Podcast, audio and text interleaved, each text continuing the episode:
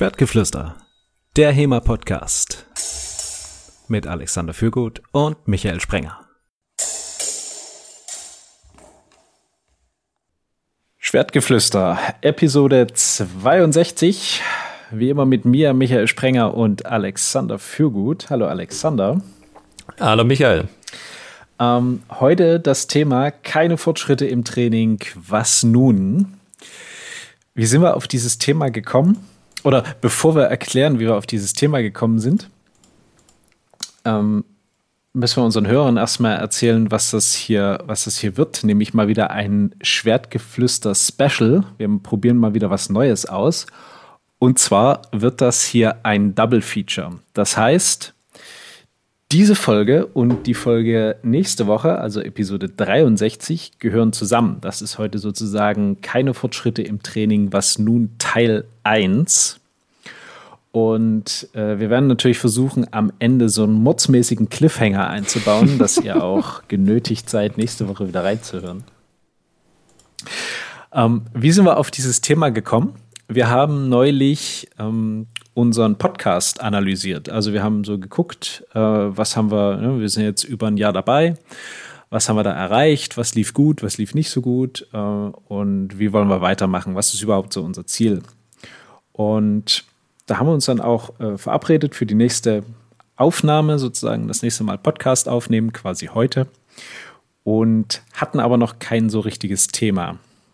Und während ich über, über die die Auswertung unseres Podcasts schlief, dachte ich mir, das ist doch eigentlich auch total cool für andere, oder? Was meinst du?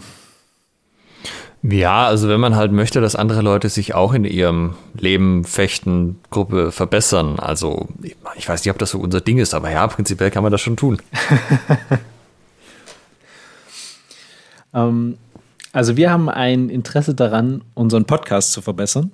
Und wenn ihr ein Interesse daran habt, euer Fechten zu verbessern, beziehungsweise das Fechten eurer Gruppe ähm, oder was auch immer, also die Sachen sind auch universell einsetzbar, aber wir haben jetzt natürlich sehr eng den Fokus hier aufs Fechten, auf ähm, HEMA gesetzt.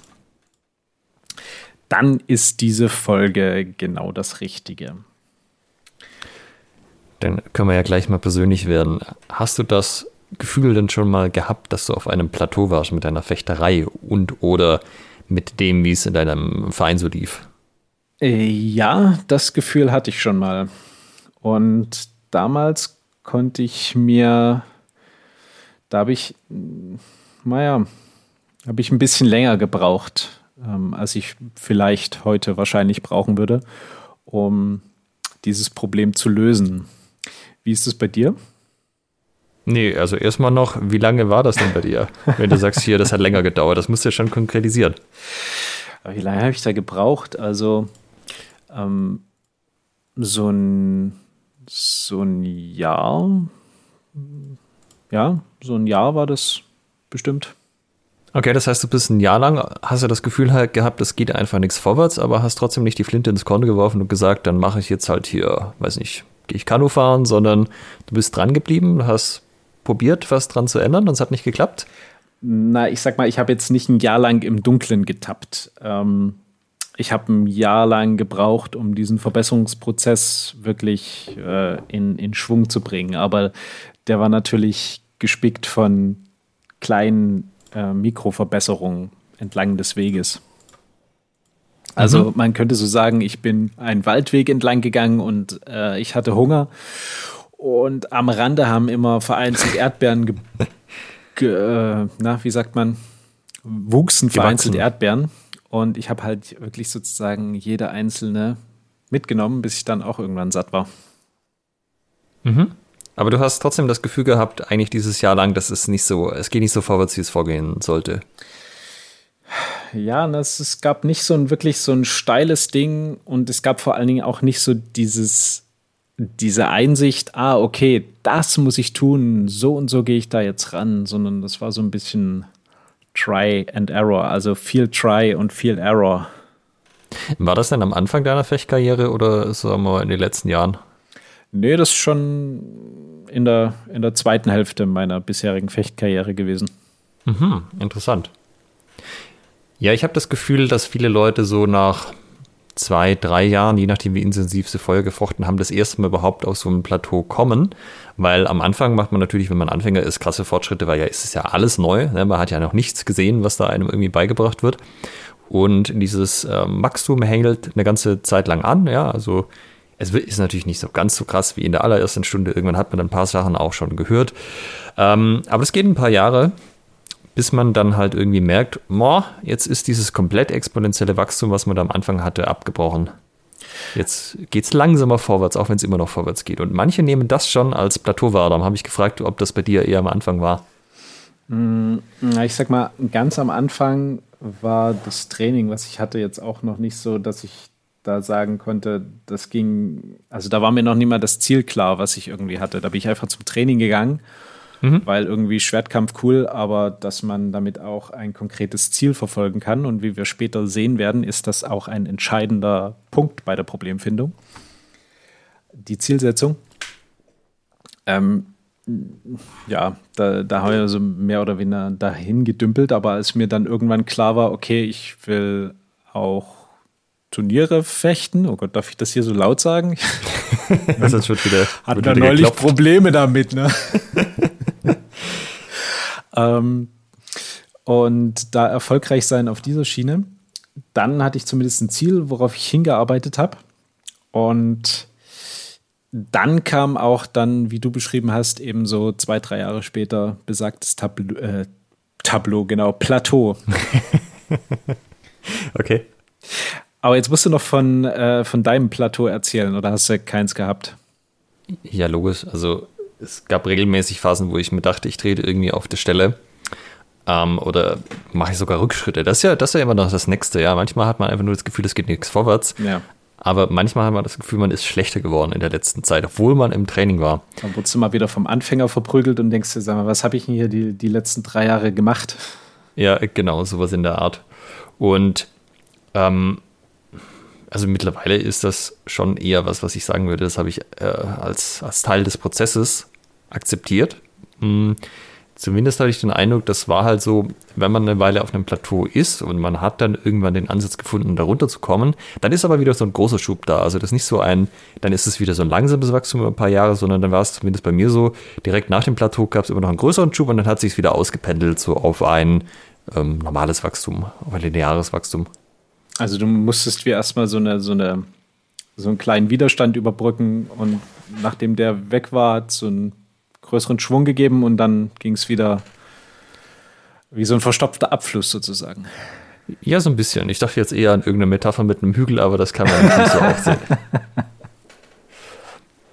Also, ähm, man könnte das auch so betrachten, dass das da ist, wo man irgendwie Anlauf holt für das, was dann da danach kommt aber es fühlt sich natürlich in dem Moment überhaupt nicht so an. Also es fühlt sich ganz blöd an, vor allem wenn das das erste Mal ist, dass das passiert. Ich glaube auch, das ist das, wo die meisten Leute tatsächlich damit, egal welchem Sport aufhören, wenn sie das erste Mal auf so einem Plateau landen, egal ob das jetzt wirklich ein Plateau ist oder vielleicht auch nur der Eindruck entsteht, dass das so wäre, obwohl man schon immer noch Fortschritte macht, aber halt nicht mehr so schnell wie vorher, dass das das Ding ist, wo die Leute dann so ein bisschen die Motivation verlieren, weil es halt nicht mehr so belohnend ist, man muss ein bisschen mehr für tun, dass man Ergebnisse kriegt und so und dass das dann, dass man sich da dann sozusagen was Einfacheres sucht, wo wieder dieses, ja, ich bin Anfänger, ich weiß halt nichts, dann mache ich halt wieder, ja, bin ich halt wieder, kriege ich alles mit, habe ich diese schnellen Erfolge, ja, so dieses, ich mache halt alle zwei Jahre einen neuen Sport. Ja. Das hält dann aber natürlich ganz klar davon ab, Meisterschaft zu erreichen, ja. Für Meisterschaft muss man durch diese Phasen durch, da muss man auch ein bisschen Leidensfähigkeit mitbringen. Da ähm, kann man, glaube ich, auch durch mehrere Phasen durch. Ähm, würdest du sagen, dass sich dein Umgang mit Problemen geändert hat? Also mit, ja, sagen wir mit Plateaus? Mit Plateaus. Ja, also ich versuche mich halt einfach damit nicht mehr so stressen zu lassen, auch deshalb, Mm, man hat am Anfang das Gefühl, das ist ein Wettrennen, ja, also oder ein 100-Meter-Sprint, sagen wir mal, was man hier so macht. Also man muss möglichst schnell ans Ziel ankommen. Das Ziel kann man meistens nicht so genau definieren, aber halt ein, ja, ich möchte ein geiler Fechter werden, vielleicht, ja. Und das, das muss möglichst schnell gehen. Ähm, mittlerweile mache ich das aber, glaube ich, auch schon lang genug, dass ich eher so die Marathon-Sichtweise habe. So ein, solange du im Rennen bleibst, machst du weiterhin Fortschritte und passt auch, ja. Ich meine, jünger werde ich nicht mehr, so, aber ähm, solange ich dabei bleibe, bin ich noch im Rennen, ja. Und das, ähm, die Leute, die halt dann aufgeben, das sind die Leute, die nicht im Ziel ankommen, egal was das jetzt für ein Ziel ist. Weil du gerade Ausdauer ansprichst. Ich habe neulich gelesen, dass das Lebewesen, was ungefähr alle anderen Lebewesen auf der Erde in puncto Ausdauer schlägt, also solange es genügend Zeit und genügend Wegstrecke sozusagen zurückzulegen gibt, ist Trommelwirbel der Mensch. Hammer, oder? Krass. Bist du so ein Gnu, rennst vor dem Mensch weg, liegst irgendwo im Schatten, taucht er auf einmal wieder auf ja. in einem gemütlichen Spaziergang. Dann rennst du nochmal weg und das geht dann einfach Stunden und Tage lang, so bis du irgendwann da nicht mehr kannst. Also wir sind quasi von der Evolution darauf getrimmt, äh, Ausdauer an den Tag zu legen. Ja, also wobei Ausdauer jetzt könnte ja so klingen, als wäre das körperliche Ausdauer und das stimmt auch, aber es ist auch eine gewisse Beharrlichkeit, ja. ja, mentale Ausdauer dann sozusagen. Genau, dass man an den Problemen dranbleibt. Jetzt wollen wir mal anfangen hier mit der Problemlösung. Und ich hatte es vorhin schon angesprochen. Zielsetzungen sind ein ganz essentieller Punkt dabei. Ähm, andersrum könnte man auch fragen, wenn man jetzt kein konkretes Ziel hat, auf das man hinarbeitet, äh, tauchen dann überhaupt Probleme auf?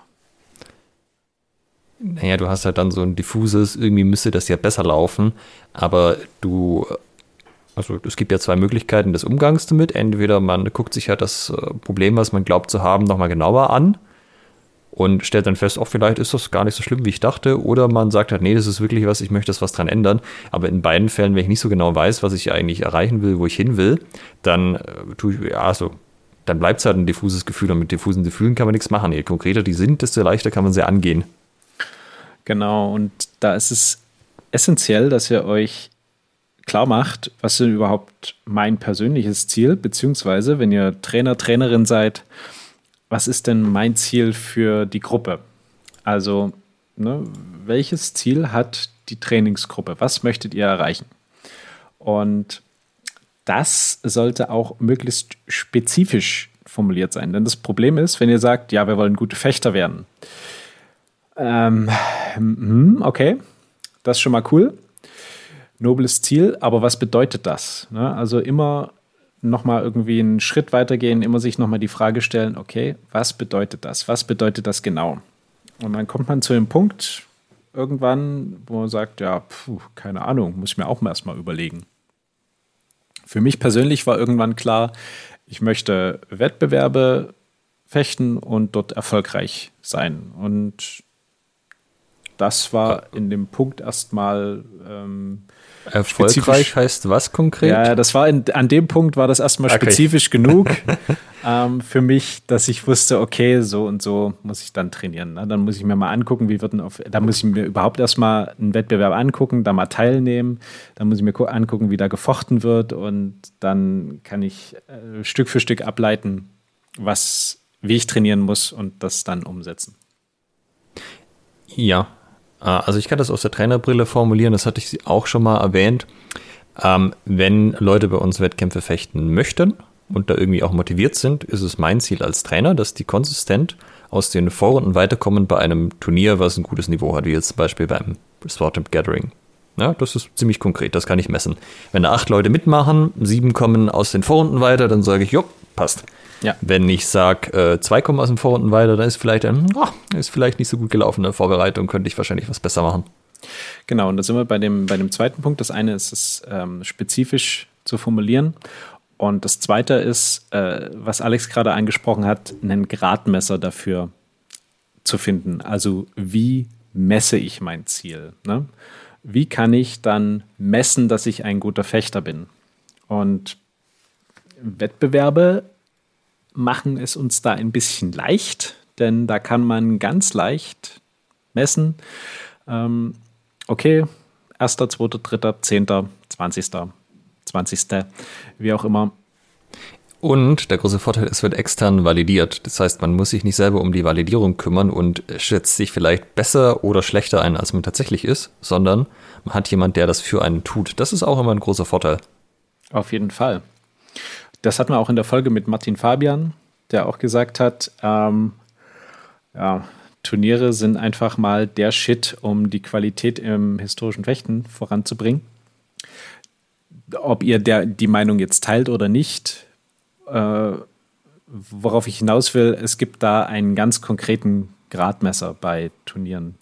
Und wenn ihr sagt, naja, Turnierfechten, äh, das möchte ich bitte nicht, dann ist das natürlich auch vollkommen in Ordnung. Ähm, dann findet einfach für euch eine, eine, ja, eine Messeinheit, äh, mit der man das bestimmen kann, wie, wie gut ihr seid bei der Erreichung eures Ziels. Ja, die meisten von euch haben wahrscheinlich im ähm, geschäftlichen, also Berufsumfeld schon mal gehört, dass Ziele SMART sein sollen. Das ist ein Akronym, S-M-A-R-T. Und das heißt, sie sollen spezifisch, messbar sein, sie sollen realistisch sein, sie sollen terminiert sein, also einen bestimmten Zeitpunkt äh, fertig sein. Und jetzt habe ich irgendeinen Buchstaben vergessen. Das A. Ah, achievable, also erreichbar. Und das ist tatsächlich auch sehr gut, wenn man das irgendwie hinkriegt, seine Ziele in dieser Form zu formulieren. Ich gebe mal ein Beispiel. Ähm, nehmen wir an, ich bin jetzt in einem Fechtverein und fechte ein Jahr und in deinem Fechtverein ist irgendein Kerl dabei, der macht das schon fast zehn Jahre und der ist halt einfach richtig, richtig gut. Wenn ich jetzt als einzigen Maßstab habe, wer sitzt mehr Treffer, wenn ich in dem, mit dem Freikampf gehe, dann äh, dauert das noch vier Jahre, bevor ich da mal irgendwie mehr Treffer lande als der andere wahrscheinlich. Und das ist halt super frustrierend. Das ist aber halt auch nicht realistisch und nicht äh, gut erreichbar für einen selber, wenn man einfach noch so unerfahren ist. Was da viel geschickter wäre, wäre zu sagen, okay, was kann ich denn realistisch erreichen gegen so jemand? Naja, ich kann vielleicht einfach hinkriegen, dass ich mal einen Treffer setze, egal wo, und keinen Gegentreffer abkriege. Ich muss nicht mehr landen, ich muss nur diesen einen mal machen. Ja, dann mache ich das. Dauert dann vielleicht ein paar Durchgänge, ein paar Wochen, ein paar Monate, je nachdem, aber irgendwann habe ich diesen einen Treffer gelandet und sage, yes. Jetzt mal versuche ich in einem, versuche ich in einem äh, Gang oder nicht in einem Gang, in einem Gefecht, also quasi, wenn man halt zum Beispiel miteinander trainiert für 10 Minuten, jetzt versuche ich zwei zu machen. Ja, dann kann man sich da Stück für Stück vorarbeiten. Oder man sagt sowas, hey, äh, ich möchte zum Beispiel, also dass er mich überhaupt trifft, kann ich eh nicht verhindern, aber er erwischt mich irgendwie immer an einer bestimmten Stelle und ich möchte, dass er mich nicht mehr an dieser Stelle trifft. Ja, also zum Beispiel Schulter rechts oder so sondern ich möchte, dass er sich mehr Mühe geben muss. Er soll nicht einfach diese für ihn einfachen Angriffe machen, wo er einfach einen Schritt nach vorne macht und mir zur Schulter haut, sondern ich möchte, dass er zumindest zum Beispiel zwei Tempi braucht und zwei Aktionen. Ja, so den ersten kriege ich noch in der Bindung und mit dem zweiten trifft er mich, aber ist okay, weil das war das, war das Ziel. Ja, dass man sich kleine, kleine erreichbare Ziele setzt äh, und die halt auch Stück für Stück abarbeitet. Ja, da wird man natürlich auch ein besserer Fechter, weil man dann einfach das Gefecht mehr steuern kann, vor allem wenn die Ziele aufeinander aufbauen. Und das verhindert halt, dass man so sagt, also jetzt Beispiel von mir, ja, letztes Mal, als wir letztes Jahr mal noch irgendwie trainiert hatten, ach Alex, gegen dich habe ich irgendwie voll keine Chance. Das ist ganz schlimm. Ich, also du schaffst, äh, du machst immer viel mehr Treffer als ich und ich erwische dich kaum. Dann, ja, du fechtest seit zwei Jahren. Das ist auch ungefähr das, was ich erwarten würde an dieser Stelle. Meinst du nicht, dass das ein bisschen ein unerreichbares Ziel gerade jetzt noch ist? Und da muss man halt aufpassen, weil wenn man sich da äh, jetzt sagen wir mal, zu unrealistische, ambitionierte Ziele setzt, tut man sich halt selber unnötig mental ähm, fertig machen, was eigentlich gar nicht notwendig ist. Was auch an der Stelle sinnvoll ist, diese, dieses äh, also Micro-Goal-Setting, sozusagen diese, diese Mikroziele, ähm, und damit nicht aufzuhören. Ne? Also wenn ihr ein Ziel erreicht habt, dann setzt ihr euch immer die nächste Stufe und die nächste Stufe. Die sollte klein sein, ne? die sollte entsprechend erreichbar und realistisch sein. Aber ihr setzt sie euch. Ähm, das bringt euch dahin, dass ihr so einen, so einen kontinuierlichen Prozess habt, immer irgendwie eure Bestleistung erreichen zu wollen. Denn eure Bestleistung, ne, wenn ihr das wollt, das liegt halt immer so, so ein bisschen drüber über dem, was ihr gerade habt. Ähm, das heißt, das ist auch die Gefahr bei einem, bei einem großen Ziel, wenn er sagt, ah, ich möchte, keine Ahnung, das Gathering gewinnen oder ich möchte diesen und jenen Fechter schlagen. Wenn ihr das dann erreicht habt, tja, was denn dann? Ne? Also so Ziele bringen auch eine gewisse Gefahr mit sich. Und das kann man umgehen, indem man die von Alex gerade beschriebene Methode anwendet, sozusagen Mikroziele setzen, immer quasi das nächste kleine und damit einfach kontinuierlich weitermachen. Okay, jetzt habe ich das gewonnen, was ist jetzt mein nächstes Ziel? Es gibt immer noch, es gibt immer irgendjemanden, der besser ist, den man schlagen kann. Es gibt immer irgendwas, was man an seiner Technik noch verbessern kann, wie auch immer. Immer das nächste Ziel sich suchen.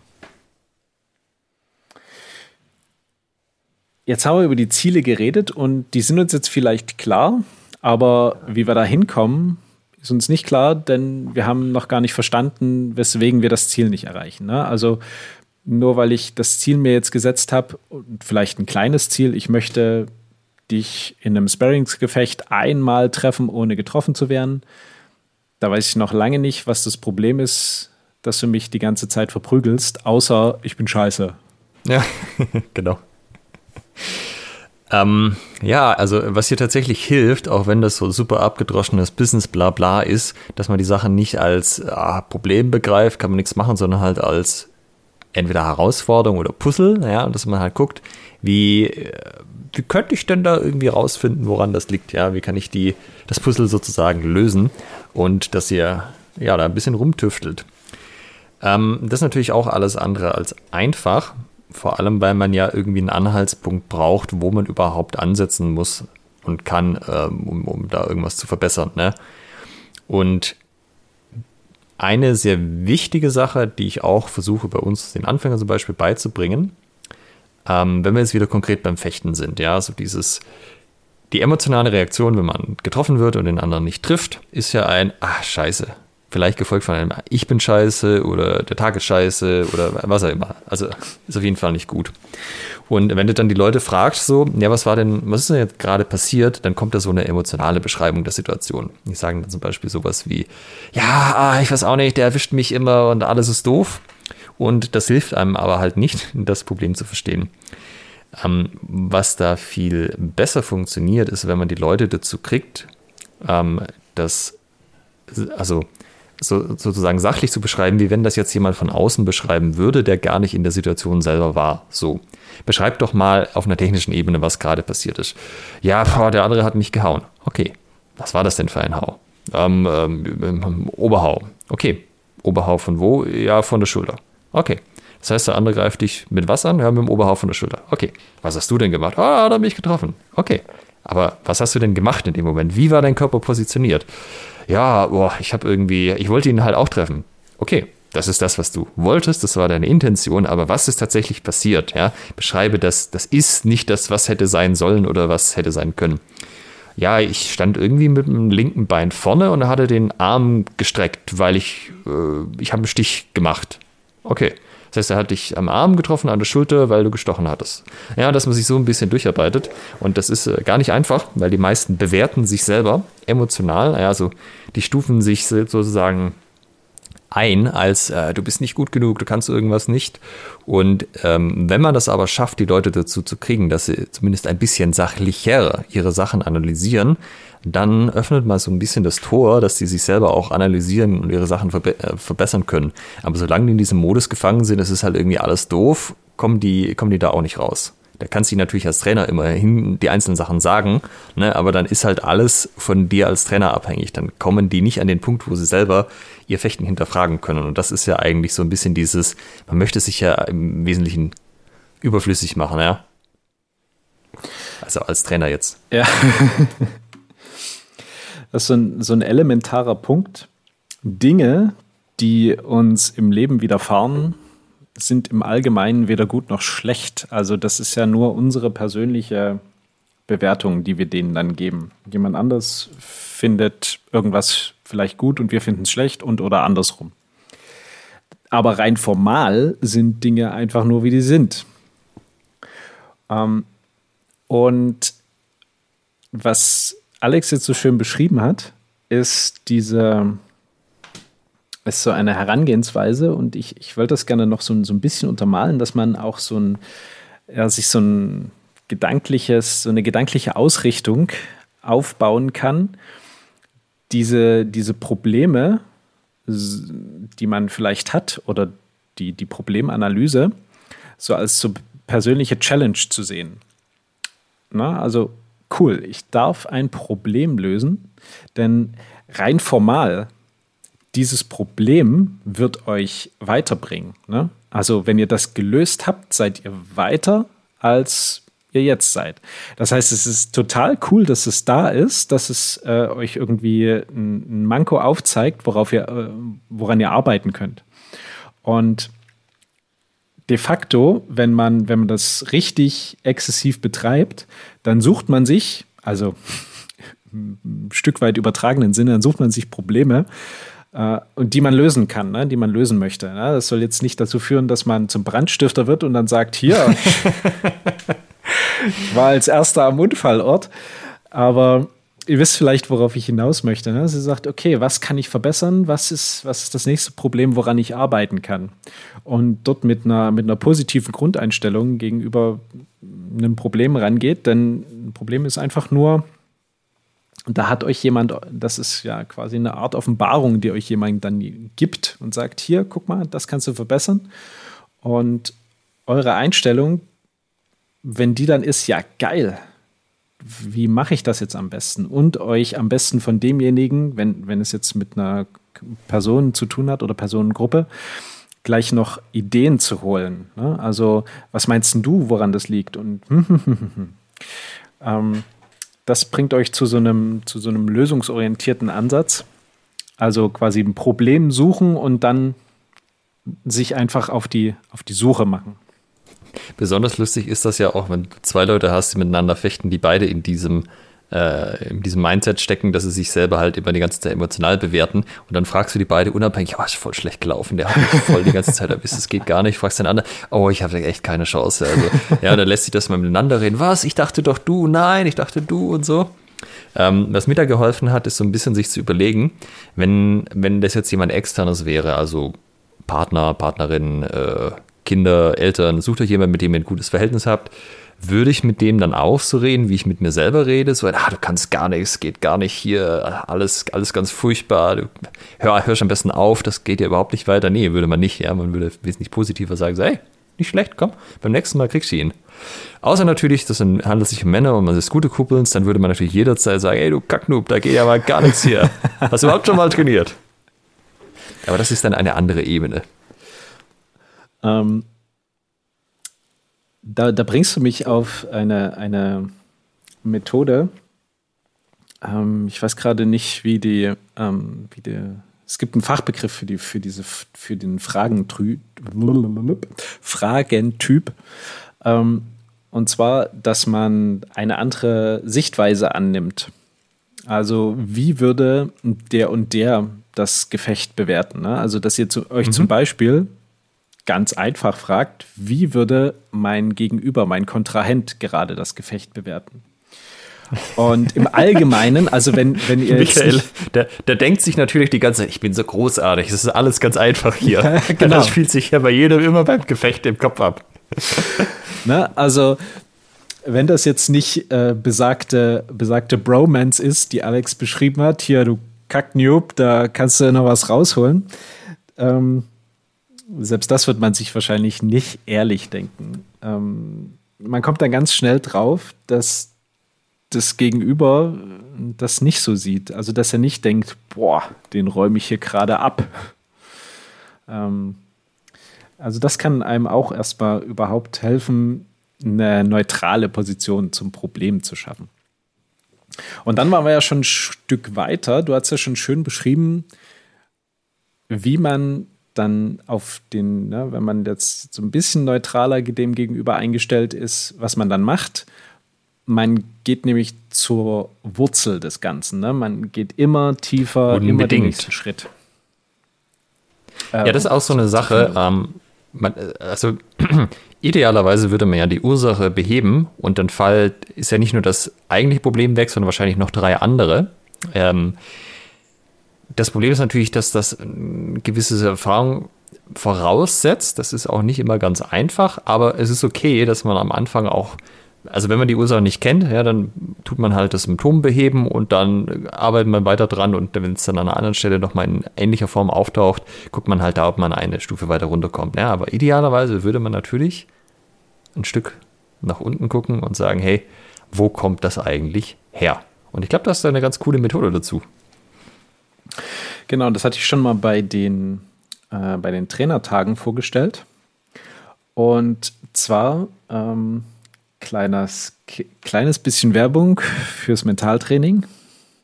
Ähm, die habe ich quasi diese Methode bei meiner Ausbildung kennengelernt. Und ähm, wir haben die da als Big Seven kennengelernt. Denn das sind die großen sieben Faktoren im Allgemeinen, die für die persönliche Leistung ähm, ausschlaggebend sind. Und das sind einmal von oben nach unten einfach äh, vorgelesen Kondition, Ernährung, Technik, Taktik, Material, Umfeld und mentale Stärke. Und ähm, ihr könnt euch bei dem den, den Vortrag nochmal im Detail angucken. Den haben wir in den Show Notes verlinkt. Und da habe ich das mal an einem praktischen Beispiel gezeigt.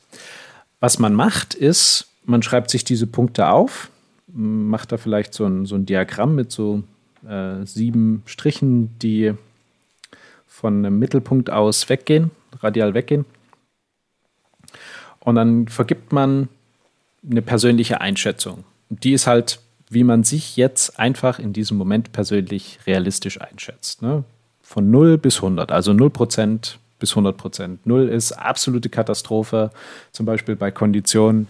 Ihr seid die totale übergewichtige Couch Potato, ihr kriegt noch nicht mal ein Wasserglas hochgehoben, äh, geschweige denn euch irgendwie anders bewegt als mit dem Kran. In der Rüstung aus Pferd, wie wir das aus den Filmen kennen. Und ähm, 100, ihr seid gefühlt alle Olympiagewinner der letzten 100 Jahre zusammengenommen in einer Person. Ähm, wirklich alles ist top. Ihr seid super durchtrainiert. Und so schätzt man sich dann ein, ne? eben von Worst Case, Best Case, irgendwo dazwischen. Und das macht man für alle Punkte. Und dann stellt man bei einem fest, vielleicht, ähm, ja, der ist gerade nicht so. Also ich merke irgendwie, meine Technik ist nicht so. Okay, und dann gehst du quasi den nächsten Schritt rein und guckst dann, ja, was bedeutet denn Technik? Also Technik, ne? Und dann denkst du, ja, meine Angriffe und Paraden und, und dann schreibt man alles auf, was für einen zum Thema Technik gehört und macht den gleichen Spaß nochmal, ne? Von 0 bis 100, alles bewerten. Und dann stellt man wieder fest, okay, bei einer Sache ist die Punktzahl am niedrigsten. Dann geht man wieder da rein. Ne? Also stellt dann fest, ja, meine Angriffe sind nicht gut. Ne? Die sind am niedrigsten, habe ich mich schlecht eingeschätzt. Ja, was bedeutet denn ein Angriff? Ne? Das bedeutet erstmal Hieb, Stich, Schnitt, ähm, das bedeutet Geschwindigkeit und so weiter und so fort. Und dann stellt man vielleicht irgendwann am Ende fest, dass man schlecht bei Hieben von der Schulter ist, weil die zu langsam sind. Wie auch immer ähm, das dann bei euch aussieht. Und mit der Variante kommt ihr sehr schnurstracks zum, zum Ziel, dass ihr so ein diffuses, äh, das ist scheiße, hinbringt zu, okay, ich habe ein konkretes Problem identifiziert, mit dem ich jetzt anfange. Ähm, jetzt muss man sich das so vorstellen, dass diese Sachen natürlich miteinander zu tun haben. Denn ähm, wenn zum Beispiel mein Umfeld nicht stimmt, weil meine Katze gestorben ist, dann wird meine mentale Stärke auch nicht die allerbeste sein, weil ich eben so ein bisschen geknickt bin, äh, war mein Lieblingshaustier irgendwie sowas. Äh, dann werde ich meine, meine Bestleistung, was ich kann, eben auch nicht irgendwie ins Training oder in den Wettkampf bringen. Das heißt, das hängt alles so ein bisschen miteinander zu tun. Ähm, hat ein bisschen miteinander zu tun, hängt miteinander zusammen. Ist aber trotzdem, ähm, könnt ihr es unabhängig bewerten und dann einfach so lange gucken, bis ihr an einem Punkt seid, ja, jetzt äh, wüsste ich nicht, wie ich das noch zerlegen soll. Was ist, was ist deine favorisierte Methode, außer der neutralen Ergründung, neutralen Beschreibung des Problems? Oder hast du noch eine? Also wenn es jetzt um Leute gibt, die bei uns fechten, ähm, ist es ja so, idealerweise ist ja der Trainer ein sehr erfahrener alter Haudegen und der hat einfach schon viel gesehen und das macht es halt einfach. Ähm, ist ja auch einer der Gründe, warum Trainer zu sein eine eigene Fähigkeit ist, die man erst erlernen muss.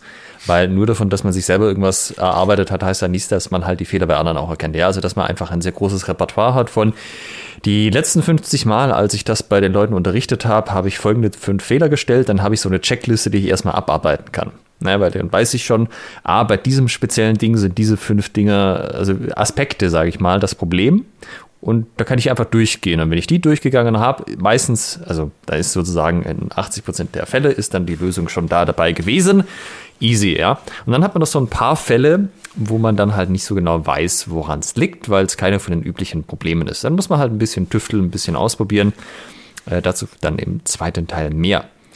Um das jetzt aber nochmal konkret zu machen, also eine Sache, mit der ich mir als Trainer generell schwer tue und wo ich äh, seit einigen Jahren versuche dagegen anzuarbeiten, ist dieses, wenn du das natürlich alles machst als Trainer und du diese ganzen Sachen äh, weißt und so und du kannst das den Leuten einfach auf dem Silbertablett hingeben, so, ey, guck mal, mach mal das hier, dann sind die halt von dir abhängig, was ihre eigenen Fortschritte angeht, zumindest zum gewissen Teil.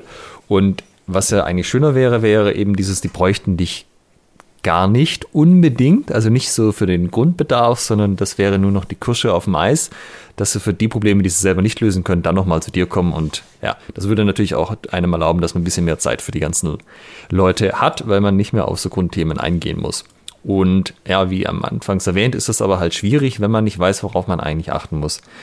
Und ich habe da mal eine Liste erstellt mit konkretes aufs lange Schwert bezogen, aber das ist sicherlich auch in den meisten anderen Waffen das Re Relevante von zehn Dingen, auf die man achten kann. Die kann man einfach von oben nach unten durchgehen und gucken, ist das vielleicht die Ursache für das Problem, das ich hier gerade habe.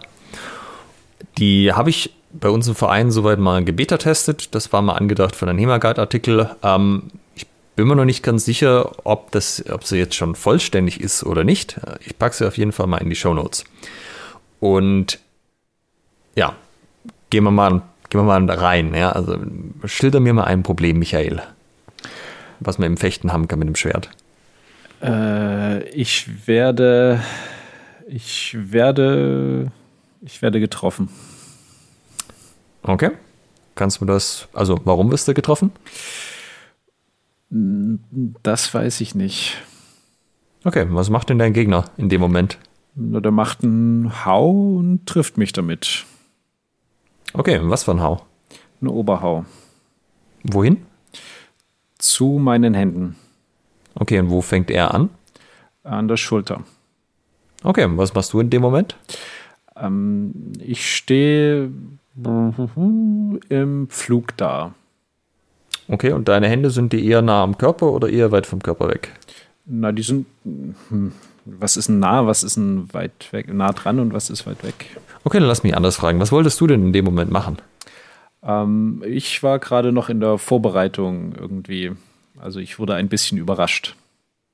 Mhm. Das heißt, du hast in dem Moment, also du hast gar nicht irgendwie eine Technik ausgeführt in dem Fall, oder? Nee, man könnte auch sagen, ich habe dumm rumgestanden. Okay. So, jetzt haben wir sozusagen das Problem schon ganz gut beschrieben. Mit, auf der Ebene können wir arbeiten, ja. Und jetzt würde ich hier durch die Liste durchgehen. Und der erste Punkt ist, ist der Körper vor dem Schwert in Reichweite.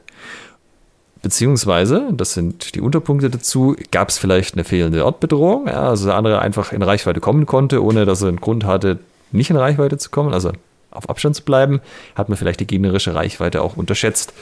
Ähm, was würdest du denn sagen? War das, war das vielleicht ein Reichweitenthema, dass dein Körper in Reichweite war, ohne dass dein Schwert den anderen bedroht hat? Naja, das war so Flug schon mit, den, mit der Waffe schon nach vorne ausgerichtet. Also die Bedrohung, Ortbedrohung war gegeben. Mhm. Das heißt, du hast ihn dann erwischt in dem Moment, als er dich gehauen hatte? Nee, er ist dann so seitlich an dem Ort vorbei und hat mir auf die Hände bzw. den Unterarm geschlagen. Okay. Ähm, das zweite ist, hast du deine Aktion telegrafiert? Also hast du das sozusagen angekündigt, was du machen wolltest? Ähm, naja, ich habe mm, ich hab ja nichts gemacht. Also. Okay, dann wird es das wahrscheinlich nicht sein. Äh, Nummer drei, falsche Positionierung bzw. Distanz. Äh, also warst du vielleicht zu weit weg, zu nah dran? Hättest du ein bisschen anders stehen sollen? Naja, also ja, denn ich, er hat mich ja getroffen, das heißt, ich war auf jeden Fall zu nah dran. Mhm.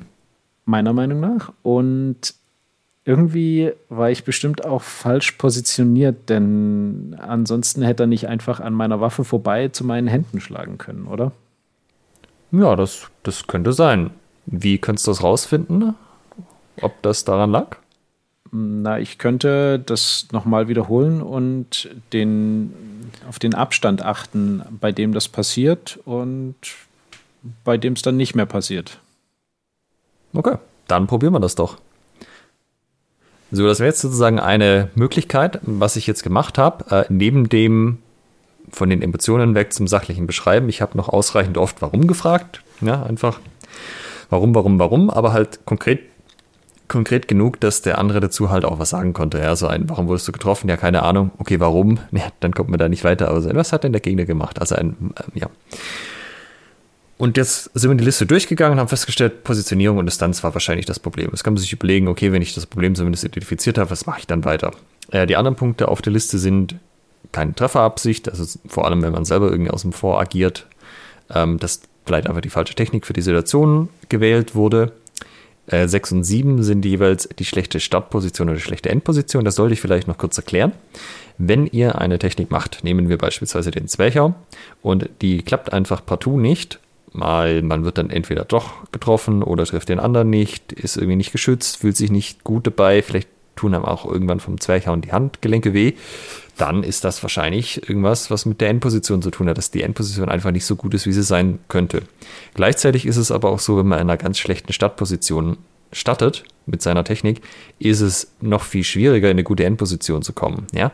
Aber wenn man aus einer guten Position startet, tut man sich viel einfacher, in eine gute Endposition zu kommen. Das heißt, ähm, selbst wenn das Ende nicht funktioniert und die Endposition nicht gut ist, kann man sich schon fragen, liegt das vielleicht daran, dass die Startposition schon nicht gut war? Ja? Wenn ich so übertrieben gesprochen auf einem Bein balancierend äh, oder hüpfend versuche, irgendwie einen sauberen, technisch in guter Form ausgeführten Zwercher zu machen, werde ich mir da einfach sehr schwer tun.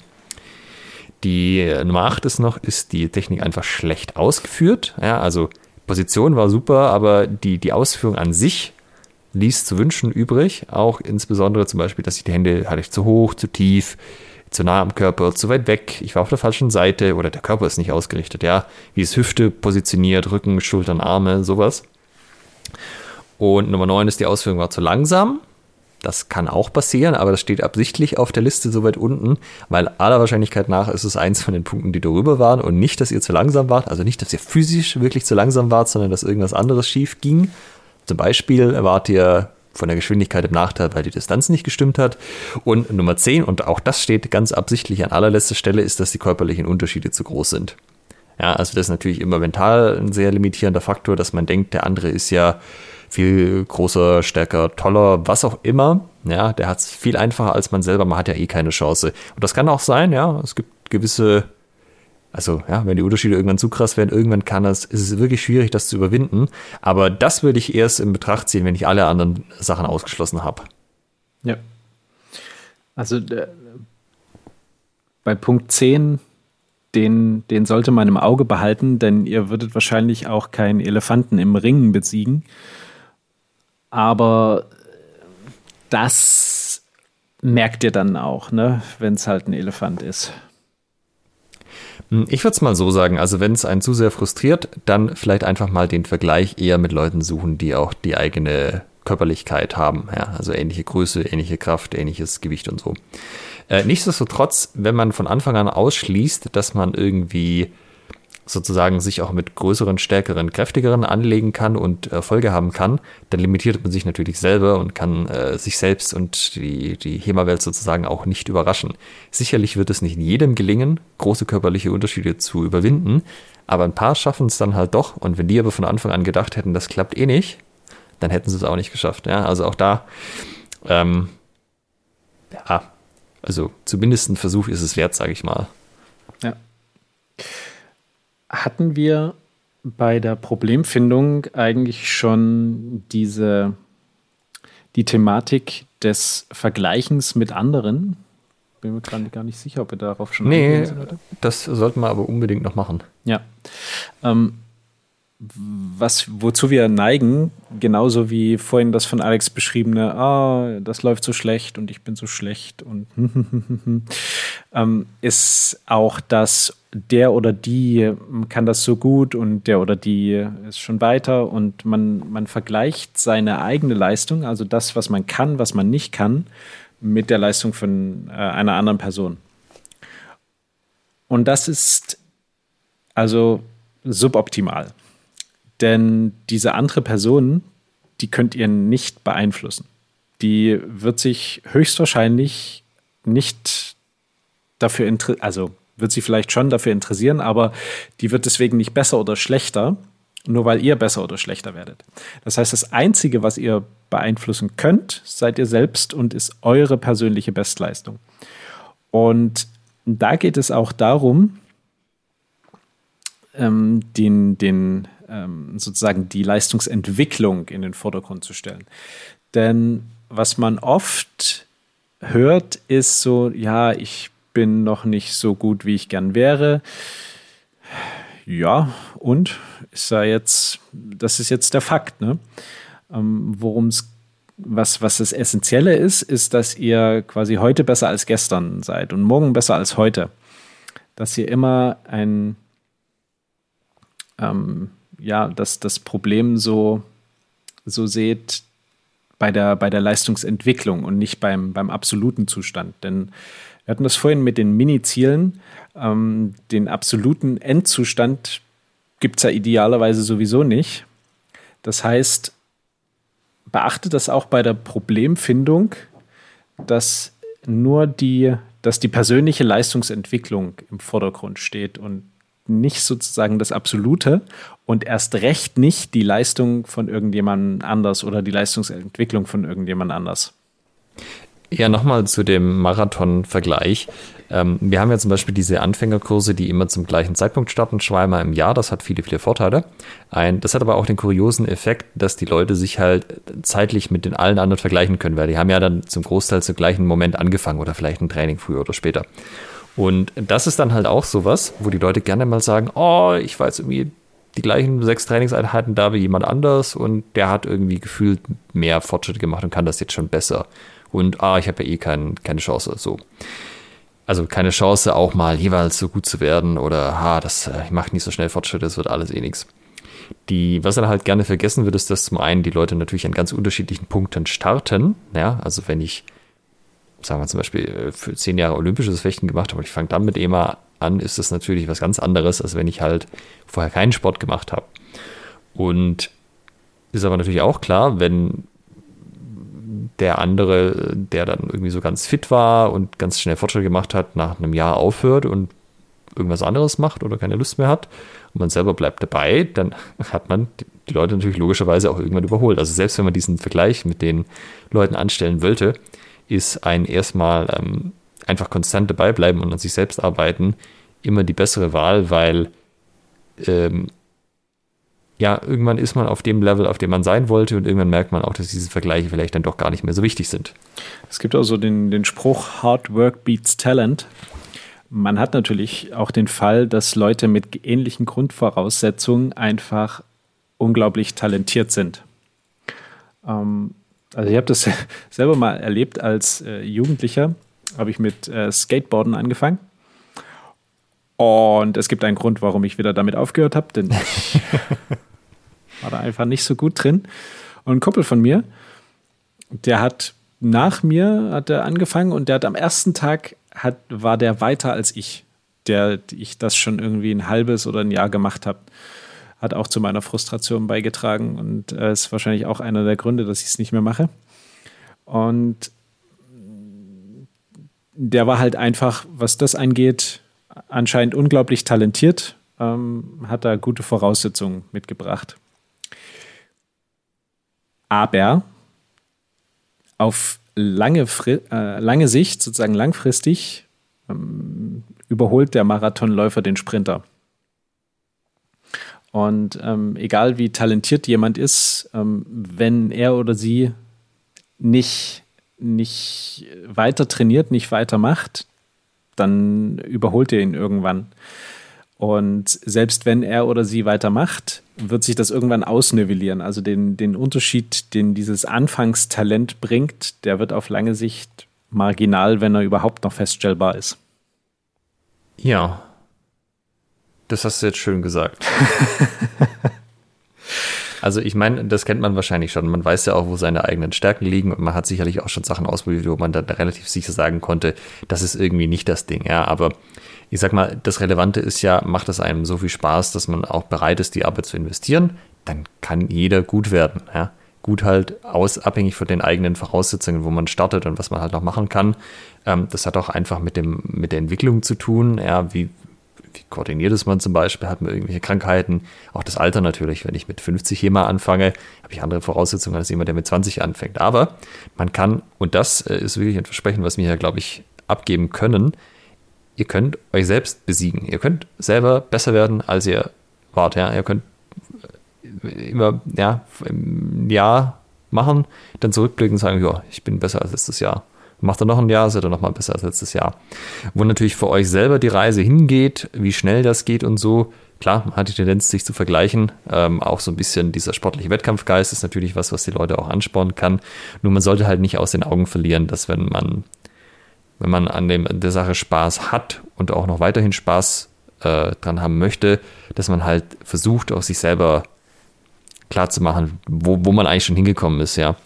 Was, ähm, was eine schöne Sache wäre, was ich mir schon oft gedacht habe, aber was wir nie gemacht haben, ist, die Leute mal am ersten Tag zu filmen, wenn sie ein Schwert in der Hand haben, dann nochmal nach einem halben Jahr nach dem Anfängerkurs. Und wenn die dann so dieses Tief haben, so, ach, geht irgendwie nichts vorwärts, dass du dann die Videos rauskamen und sagst, guck mal, da hast du angefangen, das ist jetzt ein Video von letzter Woche, vergleich das doch mal bitte, wirst du sagen, du hast da Fortschritte gemacht? Und das ist die Antwort, natürlich hat man Fortschritte gemacht, und die Fortschritte sind ja riesig im Vergleich zu jemand, der noch nie was gemacht hat. Aber weil man halt den Vergleich immer nur mit seiner, mit der Peer Group hat, also mit den Leuten um einen rum, kommt einem das dann halt nicht so signifikant vor. Aber es ist wirklich signifikant. Und das ist natürlich auch ein bisschen der Job vom Trainer, dann das den Leuten auch einfach klar zu machen. Schau mal, du hast so viel erreicht in der Zeit. Du hast große Fortschritte gemacht.